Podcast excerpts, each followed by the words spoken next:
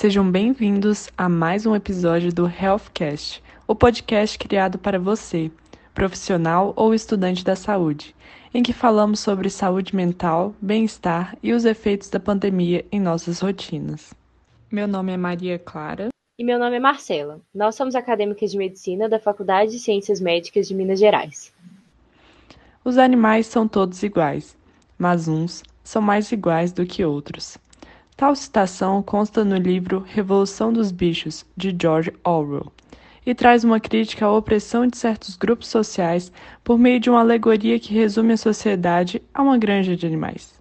Nesse sentido, é possível relacionar essa ideia de exclusão e marginalização trazida no livro à situação de certos grupos minoritários no contexto de pandemia da Covid-19, dentre eles as pessoas privadas de liberdade. Nos últimos tempos, estamos vivendo um momento crítico na história da humanidade. A pandemia da Covid-19 impactou amplamente diversas esferas da sociedade e, dentro desse cenário, a população carcerária tornou-se, de certa forma, invisível tanto pela subnotificação da mídia quanto pela falta de empatia que muitas vezes paira no imaginário social.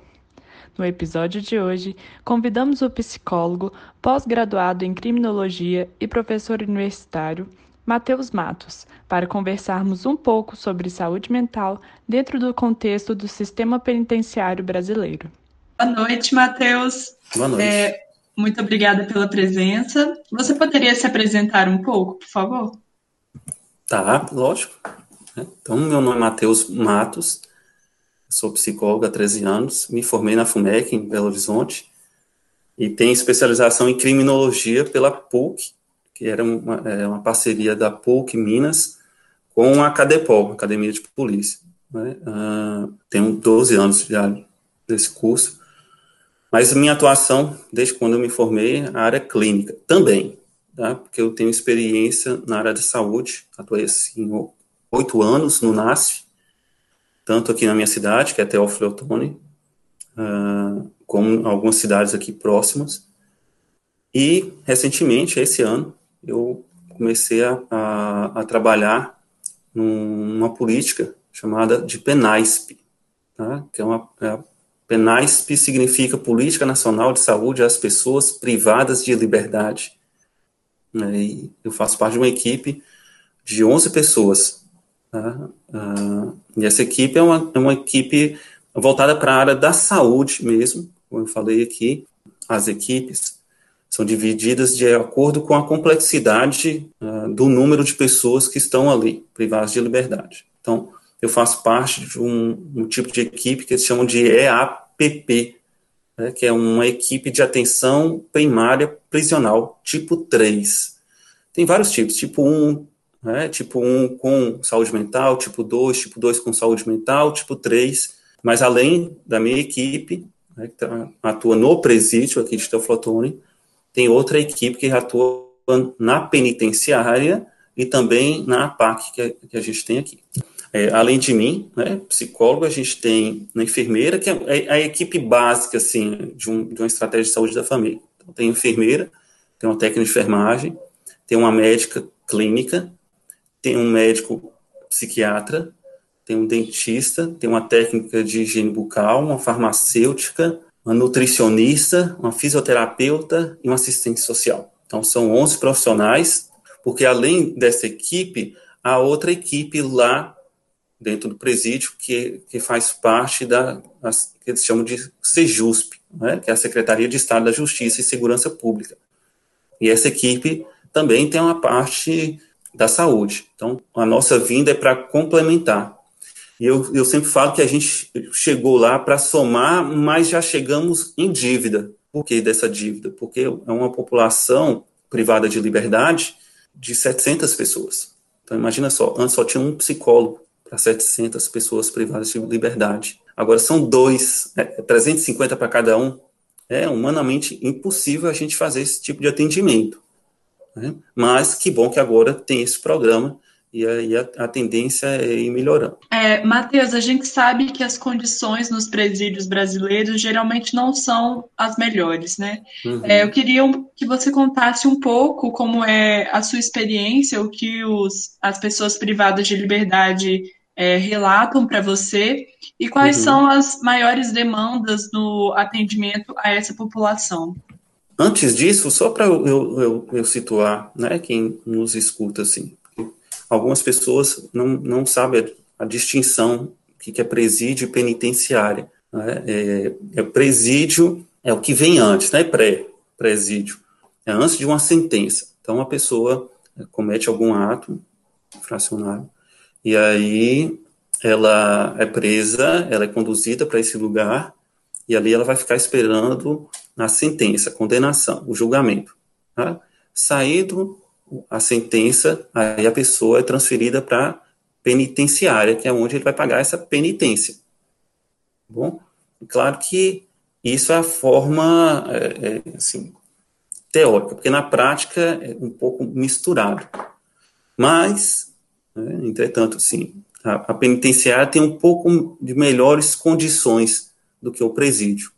Pelo número de pessoas, tá, pelas condições de trabalho para essas pessoas privadas de liberdade terem um acesso melhor para pagar a pena, né? Uh, e já no presídio eles ficam um pouco mais restrito a isso. Então, o presídio onde eu atuo tem a ala masculina e a ala feminina. São três pavilhões masculino e um pavilhão feminino, onde a gente recebe pessoas da região. Taflotônia é uma cidade polo daqui do Vale do Mucuri. Então nós recebemos pessoas uh, de toda a região. Tá? Mas algumas cidades próximas também têm presídios. Mas mesmo assim, olha só, eu falei de algumas daqui da cidade do interior e todas elas com superlotação. E aí que vem a questão uh, dessas condições, né, como você me perguntou. Imagine só, eu vou falar do local onde eu trabalho. São 700 pessoas privadas de liberdade ou IPLs, como eles costumam dizer, né, indivíduos privados de liberdade. Uh, a gente está com cerca de 700 pessoas, uma média, e aí varia, tá? Porque é, são pessoas são transferidas, às vezes já sai a sentença e ela vai para cumprir, ou algumas pessoas elas uh, uh, acabam ficando só um, um tempo, tá? Uma semana, um mês, 45 dias, pessoas, por exemplo, que não pagam pensão e elas ficam lá um determinado tempo. Então, a rotatividade é muito grande. Isso a gente vai falar um pouco mais, mais para frente com relação à Covid. Isso é, um, é uma, uma, das problemáticas. Tá? Mas imagine só, uma média de 25 pessoas, 26 pessoas por cela. E, então, já é um espaço que é... Ah, o presídio aqui foi construído para 290 pessoas. Então, nós estamos com muito mais do que o dobro da capacidade, quase o triplo da capacidade. Né? Então, essas pessoas lá, média 25 pessoas, 23, 26 pessoas. E durante o dia, essas pessoas, elas, ah, isso, é, isso aqui, Teoflotone, tá? No presídio Teoflotone.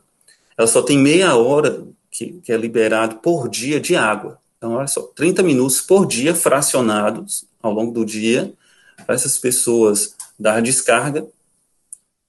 Tá? Então, imagina só, três, três vezes no dia que pode dar descarga.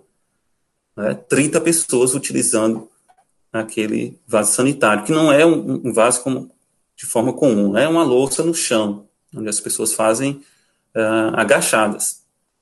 E também a água para tomar banho, a água também para limpar alguma vasilha que eles têm. Então, só de pensar nisso já é um, uma situação degradante. Só de ter 30 pessoas numa cela, 26 pessoas numa cela, onde não era para comportar esse, esse número, se a gente está falando assim de quase o triplo, então seria 10 pessoas no máximo por cela. Então, isso também já gera outro conflito. Isso já, já traz uma perspectiva das condições que essas pessoas se encontram. E por que, estou falando isso? Quando a gente começa a entender esse lugar, mais próximo a gente fica dessa população, no sentido de uh, ter mais empatia. Desmistifica um pouco, né? É isso, desmistifica um pouco, porque a, é, a maioria das pessoas são, pensam de uma forma fantasiosa que lugar é esse. Uma, uma das fantasias, das várias fantasias, é que lá só tem pessoas de extrema periculosidade. Então, é assassino, é traficante, é, são pessoas é, que fazem as, das formas mais atrozes os crimes mais bárbaros. E não. Tá? Lá, por exemplo, tem usuário, que foi preso porque estava passando na rua e aí policial fez a batida e encontrou algumas, algumas buchas de maconha ali próximo, não sei. Tá? Ou pessoas que estão ali esperando a condenação de algum furto, porque estava usando uma droga. Tem todos os tipos. Pessoas que, por exemplo, que não pagaram pensão. Outra fantasia que as pessoas têm é que nesse lugar, por exemplo, ah, os homens, ah, todos vão receber um auxílio né, por, por estarem presos, e não é.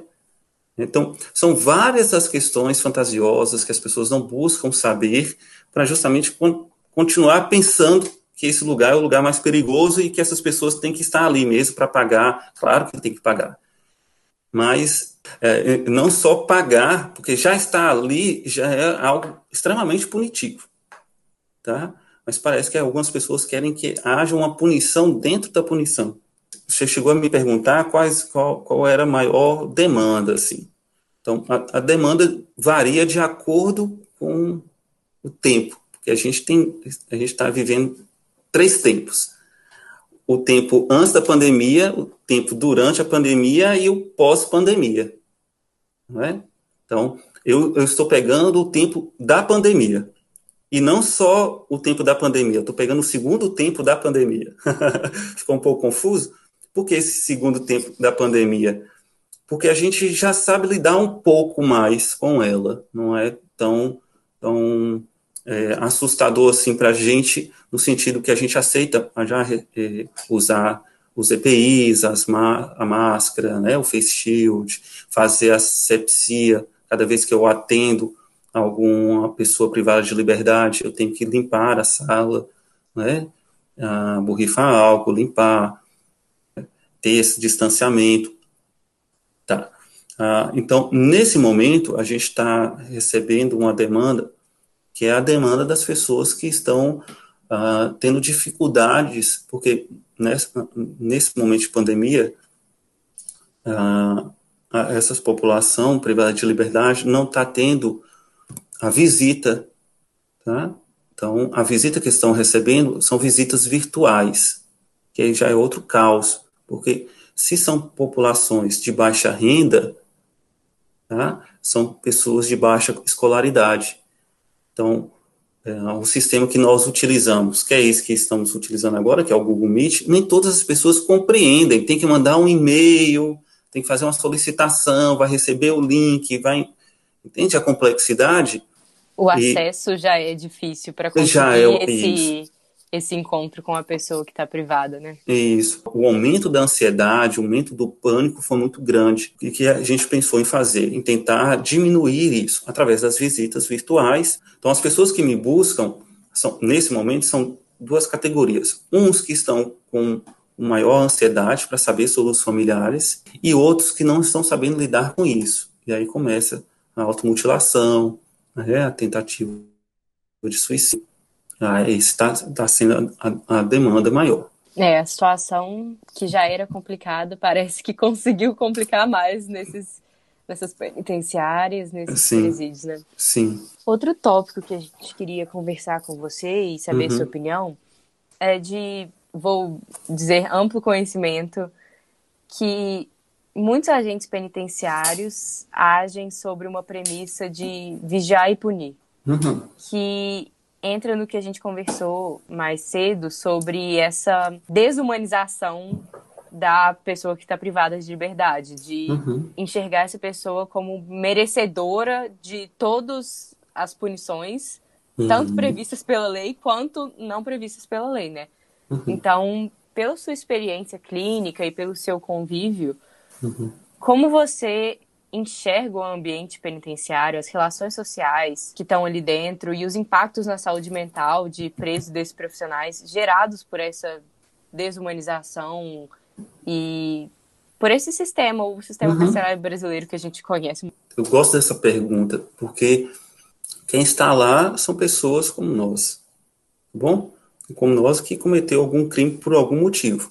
É, a, a, primeira questão que a gente tem que entender é o seguinte: é, a distância que separa a gente das pessoas que estão privadas de liberdade é, é muito curta, porque você pode simplesmente estar dirigindo, saiu de uma festa e atropelar alguém tá? E dependendo do teu alcoólico, isso vai aumentar ou não sua pena. E aí você está preso, tá? Você vai lá para o sistema prisional.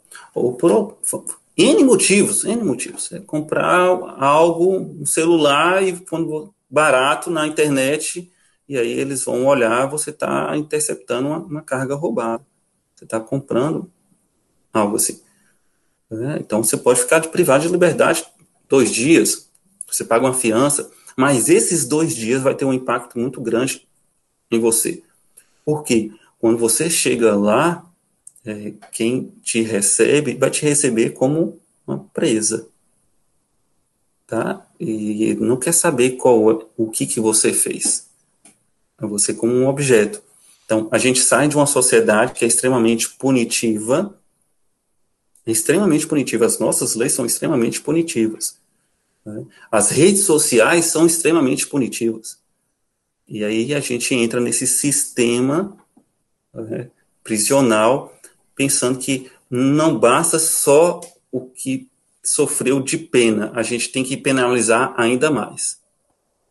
Então, te trato como objeto, né? Te trato. É, é interessante isso. Eu estava até fazendo um questionamento, porque nós homens a gente passa quando chega lá, tem que fazer uma higienização, é tirar a barba, cortar o cabelo, né? Ainda bem que as mulheres não. Tá? Mas imagina só, é, já é uma descaracterização da pessoa. É, e aí o, recebe o uniforme primeiro dia, recebe o uniforme, tira foto. Então aquilo ali já vai te trazendo uma perspectiva de um olhar diferente. E é esse olhar condenatório.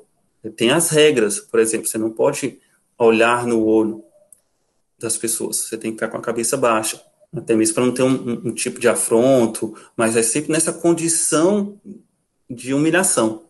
Né? Tem que olhar para baixo, né? o tratamento com as pessoas, porque há outras punições para além daquelas que a pessoa vai sofrer.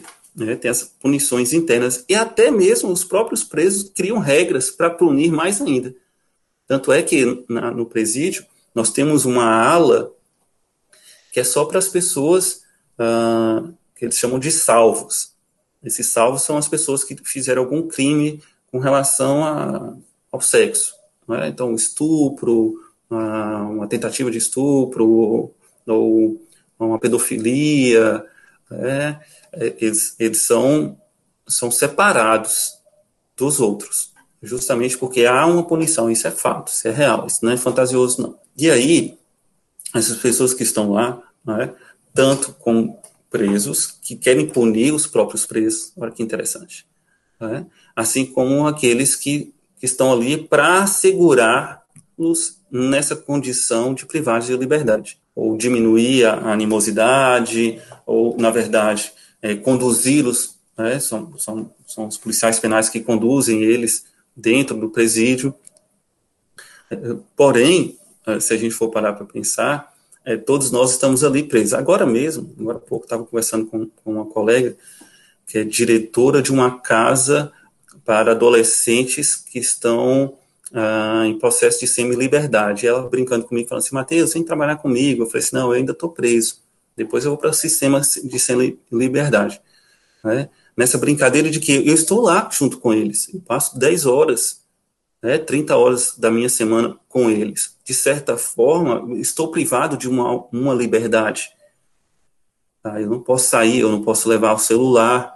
Claro que eu estou fazendo isso, falando isso com muitas aspas, tá? Em muitas parênteses aqui. Mas a gente fica privado junto com eles. Então, se nós não, não tivermos minimamente esse olhar para essa pessoa, é, a chance dele sair de lá e, e, faz, e continuar reproduzindo é esse, essa desumanidade é muito maior. E isso afeta também, impacta também nos profissionais, a saúde mental dos profissionais, porque eles, estão, principalmente os policiais penais, que eles ficam lá, alguns ficam 24 horas, né, são, os plantões são maiores, é, a cobrança é maior para eles também, né, porque qualquer questão que possa acontecer, eles, eles podem sofrer algum tipo de, de sanção. Tá? Então, o impacto é para todos, tanto para aqueles que estão privados de liberdade, quanto para os profissionais que atuam ali. Matheus, você faz o atendimento é, das pessoas privadas de liberdade e dos trabalhadores do presídio? A política é para as pessoas privadas de liberdade, mas eu penso que a gente tem que não ficar só nisso. Né? Se, se um, eu penso o seguinte: se é um profissional, né, esse pensamento meu veio antes de eu estar atuando ali, né, na, na, minha parte, quando eu trabalhava pelo NASF, né, que é o NASF-AB, que é o núcleo ampliado. A gente não atendia só a população. Eu pensava em atender também ao enfermeiro, ao médico, ao, ao agente comunitário, porque o meu pensamento é, se essas pessoas que assistem estiverem bem, os assistidos também estarão bem. Então, a mesma coisa quando eu cheguei, a, a mesma perspectiva quando eu cheguei no, no presídio. Então, um dia da semana, eu tiro um período da, do, dos dias que eu estou lá, eu tiro para atender a, os profissionais. Então, é, o, o, policial penal, a equipe da, da Sejusp, ah, os, os analistas, justamente pensando nisso, porque eles também são pessoas e, como pessoas, vários têm vários problemas. Né? Alguns desenvolveram síndrome do pânico no sistema prisional, alguns uh, têm problemas de, de, de, um, de, um, transtorno de ansiedade generalizado por causa do sistema prisional. Né? Então, se não tiver esse, essa equipe que olhe também para eles, ah, para qualquer um policial fazer qualquer ato contra si ou contra o outro lá dentro, é, é, muito fácil. Né? Então, eu penso muito nessa saúde mental deles também. Muito interessante, Matheus. É, esse ambiente de trabalho, com certeza, é, influencia e traz impactos né, para uhum. a saúde mental dessa, desse grupo. Uhum. É, você poderia comentar um pouco mais sobre é, como essas, esses profissionais reagiram às mudanças que a pandemia trouxe na, na rotina de trabalho é, e sobre também a sua realidade, né? Como a pandemia é, modificou a sua rotina e como você tem lidado com ela? Ah, é, aqui em Minas Gerais, a gente tem, para além só da pandemia, eu falei assim, que a gente tem três tempos antes, durante e depois da pandemia, e falei de dois tempos, que é o ano passado e esse ano. Né? Ah, então, o ano passado, para muitos, foi, é, foi extremamente difícil porque ninguém sabia é, como se tratava e do que se tratava essa pandemia. Né? Até, até os diagnósticos eram difíceis de serem feitos. Algumas pessoas eram diagnosticadas com sintomas de dengue. Né? Então, não sabia disso. Logo, como não sabia, causa mais insegurança, né? causa mais ansiedade. Muitos profissionais entraram com, com atestado porque desenvolveram algum tipo né, de transtorno mental é, naquele momento. Há alguns que estão afastados até hoje. Tá? É, então, houve essa insegurança hoje, tá? nos dias de hoje. Como está um pouco mais seguro no sentido do saber, ah, as pessoas já utilizam máscara de forma natural, já tem, de certa forma, de certa forma, um distanciamento. É? Há uma familiaridade, assim. Há uma familiaridade, com isso, a situação. Com a situação, isso aí. É, e a familiaridade também, às vezes, não é tão boa assim. Né? porque aí as pessoas acabam a, a, a, deixando de fazer alguns protocolos. Né? Hoje em dia a gente não vê mais propaganda ensinando a lavar as mãos, não é verdade? E a gente tem que continuar lavando as mãos. E ainda mais a gente trabalha num sistema público, ou seja, a gente não tem tanto acesso a tanto material assim. Mas a gente recebe os EPIs, eles receberam os EPIs. Aqui em Minas Gerais, eles fizeram o seguinte: ah, quando uma pessoa vai ser presa, ela é levada a algum local de, de porta de entrada. Então, alguns presídios viraram porta de entrada. Então, aqui em Teoflotone, tem o presídio e a penitenciária. Né? Então, a pessoa, o homem, quando ele é preso, ele vai para a penitenciária, tá? E ele fica lá 15 dias, numa cela isolada. E aí, depois desses 15 dias, aí ele vem para o presídio. Tá bom? E as mulheres, como é no presídio que tem essa ala, não tem na penitenciária, então o presídio é a porta aberta, o presídio aqui Teoflotone é a porta aberta para as mulheres. E lá é, elas ficam num, numa cela, e aí por 15 dias também, e, e depois elas são reintegradas na, na ala, tá? No pavilhões. No meu fazer, e aí eu, eu falei de dois tempos, três tempos, há outro tempo também, que é aqui em Minas Gerais, que é devido às ondas, né? Então, tem a onda roxa, a onda vermelha, a onda amarela, e a gente passou aqui nesse período, então eu, eu ingressei em fevereiro, a gente passou pela onda vermelha e começou a onda roxa, onde teve maior restrição de atendimento. Então, os atendimentos meus eram casos de urgência e emergência. Tá? Ah, agora, na onda vermelha, a gente começou a, a, a atender mais, né, mas não com mais fluidez, porque ainda há algumas restrições. Tá? Então, modificou nisso.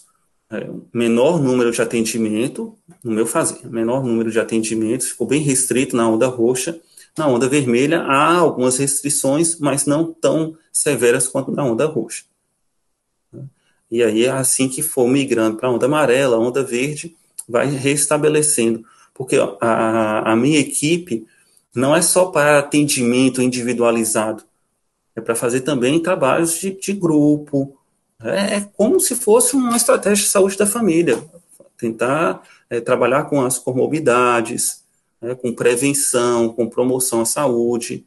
Por isso que é uma equipe é, completa, tá? de nutricionista, fisioterapeuta, tá? de, de, de farmacêutico a psiquiatra, para a gente abarcar todos os tipos de atendimento e fazer também a educação permanente, né, para eles continuarem para além das grades. Tá? Então, assim que for migrando, a gente começa a restabelecer esses tipos de, de atendimento. Muito interessante essa restrição, mas a volta a uma perspectiva um pouco mais normal agora de atendimento, uhum. né? Que é Sim. essencial para manter a saúde mental desses, dessas pessoas encarceradas, igual você falou, para que elas possam futuramente é, ser reinseridas na sociedade, não apenas soltas. Sim, e, e olha que interessante, por elas não, não, não não estão tendo esse contato mais direto com os familiares, isso causa uma animosidade muito grande. Tá? Tanto é que o olhar para o pessoal da, do psicossocial está sendo muito maior. Tá? Justamente porque é, se eu não tenho contato com minha família, eu não, e a família que vai dar algum tipo de, de, de amparo tá? É, para eles, nesse sentido de que tem alguém que olha para mim, tem alguém esperando por mim, é? os vínculos ainda estão estabelecidos, é a nossa tentativa, né, junto com, com os assistentes sociais, é não ter essa quebra de vínculo familiar, sempre ter esse, olhar. É, a, a, população carcerária, elas ficam muito mais aflita. Às vezes eu vou atendê-los, eles não querem saber se, se estão com insônia, eles querem saber que está bem a minha mãe, meu filho, meu pai, quer ter algum tipo de notícia. Né? E o tempo lá é diferente daqui fora. Né? O tempo lá é muito mais moroso. A gente, a gente não, não, não consegue tomar a proporção que tem para eles. Né? Se para nós que estamos livres já uhum. houve uhum. esse distanciamento, uhum. não, não só o distanciamento físico, mas esse distanciamento uhum. psicológico. A gente vê Sim. muitas famílias que se afastaram, Sim. amizades. Uhum. Para eles, a situação deve estar muito mais crítica por essa, essa angústia de não saber se a pessoa está viva ou está morta lá fora. Sim, sim. É, e eles tinham toda semana esse encontro com essas pessoas. É. Né? Aí, imagina só, desde o ano passado elas não encontram. E qual tem sido a visão, a sua visão, a visão dos seus colegas sobre a equipação assim da, das penitenciárias dos presídios para lidar com o cenário pandêmico que a gente tem vivido? Na perspectiva assim de, de, de falta de equipamento, essas questões assim. Sim. Olha, é, tá, eu, eu vou, vou, trazer uma visão assim. É, eu tenho percebido que o alinhamento do, do Estado com protocolos está sendo bem dinâmico, de sempre estar tá saindo notas, de estar mais próximo, de falar, né, é, dentro do, do, sistema prisional, né, onde eu atuo, nós temos o diretor de atendimento. Né, então, ele sempre está em contato com, a, é, com aqueles que fazem esse tipo de gestão de atendimento. Então, mudou algum protocolo, é bem dinâmico quando chega para a gente. Tá? Os EPIs também a gente está bem assistido. Eu, eu penso que mais a, dif, a dificuldade maior está mais na insegurança da pessoa do que nos equipamentos que nos é ofertado. Tá? Ainda há, eu percebo que ainda há aquelas pessoas que não querem ter nenhum tipo de contato, mesmo com, com avental, mesmo com face shield, mesmo com máscara, touca, luva, ainda causa é, neles um, um aspecto de que, de, de que se tocar ela está contaminada. E olha que interessante também, pensando de outra forma, nós que trabalhamos lá somos também uma ameaça para eles, porque estamos transitando. Né? Então eu venho para cá, para minha casa, e daqui eu vou para lá, né, para o presídio. Então nesse trânsito eu posso acabar levando, porque não se sabe. Né? Ah, que bom que a gente já está ah, sendo vacinados. Eu estou indo para a segunda dose, sexta-feira que vem. Né, muitos deles já, os policiais penais, a equipe de saúde foi primeiro, né, mas muitos policiais penais já, já foram vacinados, já estão também indo para a segunda dose. Então, né, a minha esperança né, é, é, que isso vai começar a melhorar, tá? Mas a assistência que eu tenho percebido né, é de que há, há sim um, um, um equipamento, há, há sim é, essa assistência dos protocolos. É, Matheus, recentemente uma figura pública causou bastante polêmica nas mídias hum. por sugerir a testagem de vacinas, remédios e cosméticos em pessoas privadas de liberdade. Hum. E acrescentou, abre aspas, pelo menos eles serviriam para alguma coisa. Fecha aspas. Como você vê esse tipo de comentário? E eu queria saber se você acha que uma visão é, da maioria ou são pessoas é, isoladas que pensam dessa forma? É, a fala é infeliz, extremamente infeliz, né? infeliz mesmo. E, e essa, essa figura pública, assim, ela até chegou e, e, e se retratou né, publicamente, falou, ela é bem, é, ultimamente ela está bem polêmica, assim, mas eu acho interessante porque ela, do mesmo jeito que ela fala, ela desfaz, mas antes pensar do que no falar, né, do que no desfazer, porque na hora que fala é, é, é isso, né, é, causa um transtorno. Mas eu também achei interessante, Tá? Interessante na perspectiva que traz um olhar para as pessoas, para essas pessoas privadas de liberdade. E, e, esse olhar, não sei se eu, não sei se é o, o algoritmo das minhas redes sociais, tá? Mas pelo que eu percebi, é, não foi muito bem aceito essa fala, tá? Tanto é que ela teve que se retratar de uma forma muito, muito rápida. Então, se foi de uma forma rápida, é porque houve muitas pessoas que criticaram essa fala dela.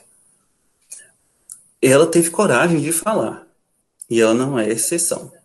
Há muitos que pensam o mesmo que ela, mas não tem coragem de dizer, ou o que ela diz não tem tanto potencial de se alastrar, mas diz.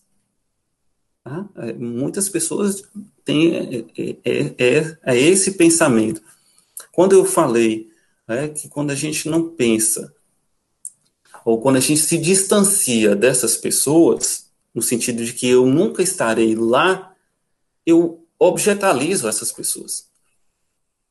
Tá? É, quando eu, por exemplo, na minha, no meu fazer, eu tenho como acessar ah, no sistema a condenação, o motivo que essa pessoa está privada de liberdade, tá? ou o motivo pelo qual ela pode ser julgada.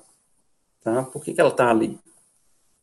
Eu, de forma comum, eu não utilizo isso, até mesmo para não é, não turvar o meu olhar diante do outro. Tá? Eu tento enxergar a pessoa como pessoa que ela é, independente do que ela fez. E não cabe a mim a julgar. A, julgamento já tem demais. Eu tenho que enxergá-la enquanto ser humano e assim eu proporcionar o meu trabalho. Tá bom? Por que, que eu estou falando isso? Porque é, quando a gente pensa que é, a pessoa, pela perspectiva do que ela cometeu, a gente esquece da pessoa e a gente pensa no crime. E quando eu penso no crime, aí a outra, a, a pessoa que cometeu deixa de ser pessoa, deixa de ser humano, aí, aí usam várias expressões né, da loucura, atribui a loucura, que não tem nada a ver. Né, essa pessoa deve ser louca, a loucura não tem nada a ver. A gente está saindo ainda da luta do dia 18 de maio sobre a luta antimanicomial, é, até mesmo para falar sobre isso né? não são os loucos que são malvados, algumas pessoas podem cometer, sim, algum crime, que, que estão em medida de, de segurança, mas são pessoas, né? e todas as pessoas são falhas. Então, a pessoa pode sonegar imposto, isso é comum, e ser presa. Tá? Uma pessoa pode atropelar a outra, uma pessoa pode dirigir embriagado, uma pessoa pode é, comprar um carro sem saber que esse carro era roubado. E até provar. Então, olha, olha tanto de questão. Como eu falei, nossa sociedade é extremamente punitiva. Tá? E, e essa fala dessa pessoa pública, quando ela fala, ela está sendo o eco de muitas pessoas. Tá? Então, isso que vocês estão fazendo agora, né? de trazer informação, de provocar, de tentar levar essa informação para quem quer escutar, ou aquelas pessoas que, porventura, escutem, é, saber disso é, causa nas pessoas uma corresponsabilidade, tá? no fazer delas e no olhar de quem estão lá. Tá? Por exemplo, eu, olhando o presídio, eu nunca quero estar lá, mas se caso, porventura, possa haver essa possibilidade de eu estar lá, eu quero que aquele lugar se transforme num lugar é, humanizado. Tá? Porque se eu estiver ali, eu quero sentir esse olhar humanizado, eu não quero sentir esse lugar condenatório, porque já basta a condenação que eu recebi. Uma última pergunta: quais alguns caminhos que você acredita para que a sociedade se torne mais empática em relação a essa população que se encontra privada de liberdade? É, eu, eu, acho que eu já até comecei a responder ela é, o tempo todo. Né? é, desse distanciamento, é de entender que eu posso estar ali em algum momento da minha vida. Tá? É, é interessante assim, quando é alguém que eu não conheço, eu puno. Quando é alguém que eu conheço e é próximo de mim, é um equívoco. Né? Então, os direitos humanos para aquele que faz algo é errado, mas para mim é bem-vindo. Infelizmente, a gente ainda tem essa, esse, essa, essa perspectiva de que eu só dou é, importância quando eu estou na iminência de perder algo ou quando eu perco algo. Se eu, se eu começar a entender né, enquanto população, de que essas pessoas são pessoas como eu, e que muitas delas estão lá, muitas delas, essa fala vai ser um pouco piegas, assim, mas muitas delas estão lá porque não viram outra forma. Então, é, a, o presídio, a penitenciária, eles tentam, assim, fazer várias parcerias para fazer com que essa população consiga é, alcançar esses que estão privados de liberdade. Parceria com universidade, parceria com, com hum, entidades religiosas, para terem visitas, né, para ter é, uma capacitação. Então, a, a, única forma que eu percebo, né, o caminho para a sociedade ficar mais empática é ter mais informação. É o que vocês estão proporcionando. Quando vocês me fizeram o convite, eu falei assim, nossa, que fantástico. E quando eu falei isso né, para meus colegas, eles falaram assim, olha, que, que ótimo. Porque não tem, carece disso, carece dessa, dessas informações. Já tem alguns canais, a, o Instagram ele é ótimo para isso, porque tem alguns canais que estão falando mais sobre essas questões. De novo, eu não sei se é meu algoritmo, tá? Mas aparece muito para mim. Vocês estão de parabéns pela essa iniciativa de, de, de trazer mais informação, e é uma forma de educar a própria população nessa ignorância que eles querem permanecer. Né? Porque se eu souber, eu vou ter que me haver com isso. E tomara que todos né, tenham essa, essa provocação. Não é isso. Matheus, muito obrigada pela sua participação. Foi extremamente esclarecedor. Você trouxe muitas coisas interessantes, uhum. desmistificou é, muitas crenças, né, que às vezes uhum. pairam no imaginário social. Uhum. E nós gostamos muito da entrevista e muito obrigada mesmo pela participação. Ah, eu que agradeço, sim. E desculpa não ter sido assim. É, eu, eu acabo respondendo outras coisas dentro da pergunta. Eu, carece tanto né, de, de, desses locais, de esses lugares de falar, eu tentei trazer um pouco mais, né, ampliar um pouco mais a, a, as respostas. Esse episódio do Healthcast foi escrito e produzido pela equipe Healthcast. A nossa música de introdução e de saída foi escrita e produzida por Gianluca Hansen. Nossos Instagrams estarão na descrição do episódio, juntamente com o Instagram do nosso convidado, o psicólogo Matheus Matos. Obrigada por escutarem o nosso primeiro episódio e até a próxima!